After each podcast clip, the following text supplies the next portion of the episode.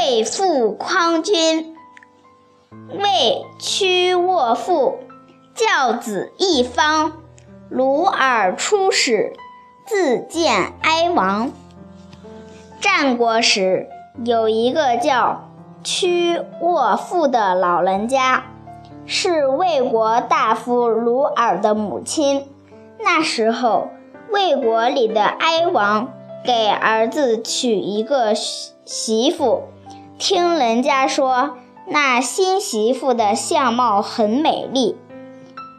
魏哀王就想给自己纳做夫人，屈沃父就嘱咐他的儿子鲁尔说：“君王现在是慌乱已极，简直没有伦常了。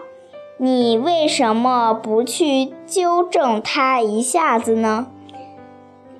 要晓得能够劝说君王。”才可以尽自己的忠心，尽了忠心就可以除去祸患，这是万万不可错过的。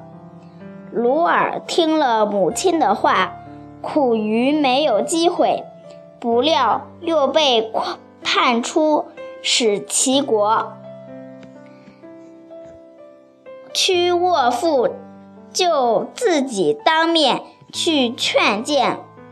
魏哀王，哀王认为他说的话很有道理，就把新媳妇还给了儿子，这样使哀王所做的错事得以纠正。